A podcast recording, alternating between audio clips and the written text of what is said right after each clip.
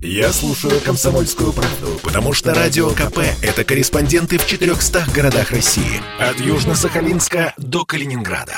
Я слушаю «Радио КП» и тебе рекомендую. Россия и Беларусь. Время и лица. Здрасте, здесь Бунин, и сегодня я про то, как название самой длинной белорусской реки вот уже более двух веков прочно присутствует во французском языке. Я про Березину.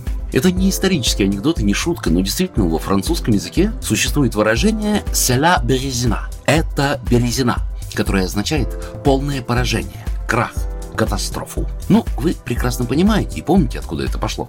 Фраза впервые была произнесена 209 лет назад, когда на Березине была разбита армия Наполеона. К концу ноября 812-го отступавшие из Москвы войска императора-неудачника оказались фактически в окружении. Единственная дорога на запад была перекрыта русскими войсками. В воздухе витало разочарование от некогда легендарной 600-тысячной французской армии осталось чуть более 70 тысяч человек. При этом половина уже потеряла боевой дух и думала лишь о собственном спасении. Довершать разгром Кутузов, как ни странно, не спешил. Убегающего неприятеля преследовали лишь две небольшие русские армии, числом тоже примерно в 70 тысяч. И вот 23 ноября к белорусскому городу Борисову подходит маршал Николя Гудино с приказом Бонапарта удерживать населенный пункт и строить речную переправу чуть севернее у деревни Студенка. К этому времени единственный большой мост в Борисове был уже взорван, как и французские склады по пути отступления оккупантов. Так что звучащая иногда версия, что, дескать,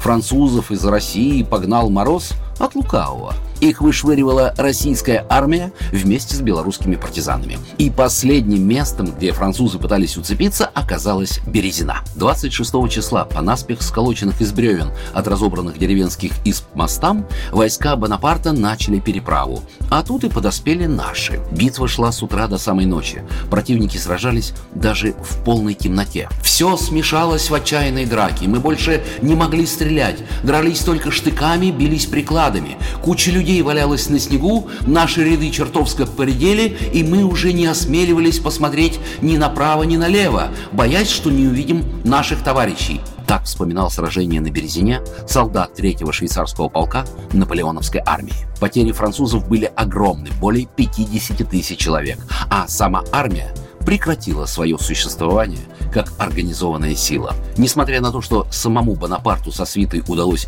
избежать плена, именно Березина сломала императора Франции.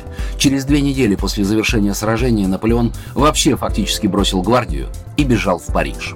Вот так вот Белорусская река стала символом полного освобождения России от пришедших иноземных вояк. Программа произведена по заказу телерадиовещательной организации Союзного государства.